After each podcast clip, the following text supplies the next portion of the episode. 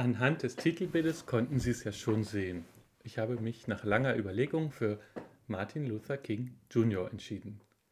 Irgendwann in den späten 90er Jahren habe ich das Buch Keiner dreht mich um gelesen. Eine Biografie über King. Ich hatte sie zum Geburtstag von meiner Patentante bekommen, weil ich ihr erzählt habe, dass ich Pfarrer werden will. Und was soll ich sagen, das Buch hat mich bestätigt. Ich fand es beeindruckend, wie konsequent King seinen Weg bis in den Tod gegangen ist. Die gesellschaftliche Stellung der People of Color hat sich in der Zeit zwischen der Geburt Kings 29 und seiner Ermordung 68 massiv verbessert. Und das lag eben auch an Kings Handeln. Der Erfolg dieser Zeit ist nicht zu trennen von seinem Namen. Dr. Martin Luther King Jr. Heute wären viele Dinge aus der Zeit unvorstellbar. Zum Beispiel, dass durch die Hautfarbe festgelegt wird, wer wo in den öffentlichen Verkehrsmitteln sitzt. 1955 wurde eben doch noch Rosa Parks verhaftet, weil sie sich weigerte, in den Teil des Busses zu steigen, der für Schwarze ist. King wurde aufgrund des folgenden Busboykotts zum Gesicht einer Bewegung, die sich für Gleichberechtigung einsetzte. Was mich damals so inspiriert hat, King hat es konsequent mit seiner Überzeugung durchgezogen. Keine Gewalt und im Grunde stellte er sich nicht nur gegen die Trennung von den damals sogenannten Rassen, sondern gegen jede Form von Ungerechtigkeit. Das brachte ihm nicht nur Freunde. Auch in der Bewegung, die sich für die Gleichstellung der afroamerikanischen Bevölkerung einsetzte, gab es manchmal Verwunderung, dass King sich ebenfalls für weiße sozial benachteiligte Menschen stark machte. Er hat in seiner berühmtesten Rede davon geträumt, dass alle Menschen gleich sind. Und das hat er gelebt, bis in den Tod. Beeindruckenderweise hat der damals scheidende Präsident George W. Bush Jr.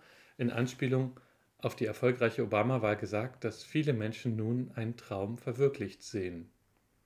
Doch es wäre wirklich fatal zu glauben, dass Kings Traum erfüllt ist. Das wurde schon deutlich, welcher Präsident auf Obama folgte.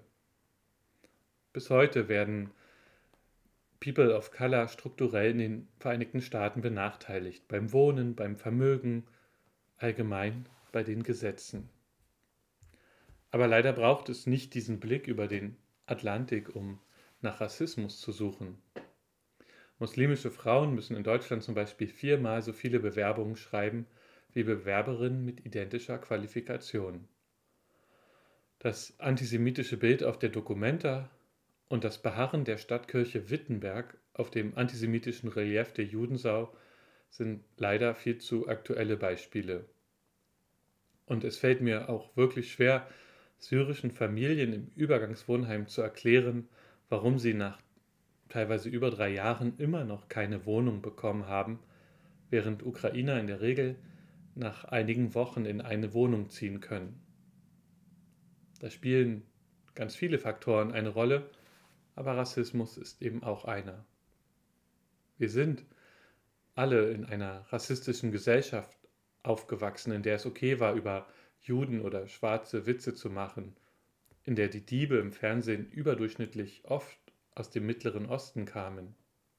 Unsere vollen Museen vermitteln uns den Eindruck, dass es okay ist, Ureinwohnern ihre Kulturgüter einfach wegzunehmen.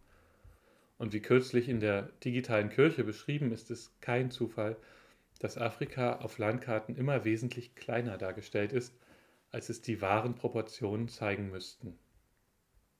Das Wichtigste ist der Blick in die Zukunft, dass wir uns bewusst machen, immer wieder, dass wir in einer Gesellschaft voll Rassismus leben, damit wir ihn abstellen können. Mit den Worten der Reden von Martin Luther King im Hinterkopf, in denen zum Beispiel das N-Wort noch ganz selbstverständlich genutzt wurde, und mit dem eingangs erwähnten Buch im Hinterkopf, das erstmals 85 erschien, habe ich auch Sorge, dass ich durch diese alte Sprache hier in diesem Beitrag Worte benutze, die Menschen mit dunkler Hautfarbe verletzen könnten. So wenig eine Gesellschaft, die einen Martin Luther King Tag hat, automatisch frei von Rassismus ist, so wenig ist ein Mensch, der King zum Vorbild hat, automatisch frei von rassistischem Denken. Zum Glück kann ich mir hier auch King wieder zum Vorbild nehmen.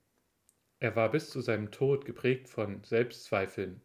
Trotz Nobelpreis, trotz Bekanntheit auf der ganzen Welt. Der Selbstzweifel hat dazu geführt, dass er nie zufrieden war. Und das sollten wir auch nicht sein, wenn es unser Anspruch ist, gegen Rassismus zu kämpfen. Er muss immer wieder besiegt werden.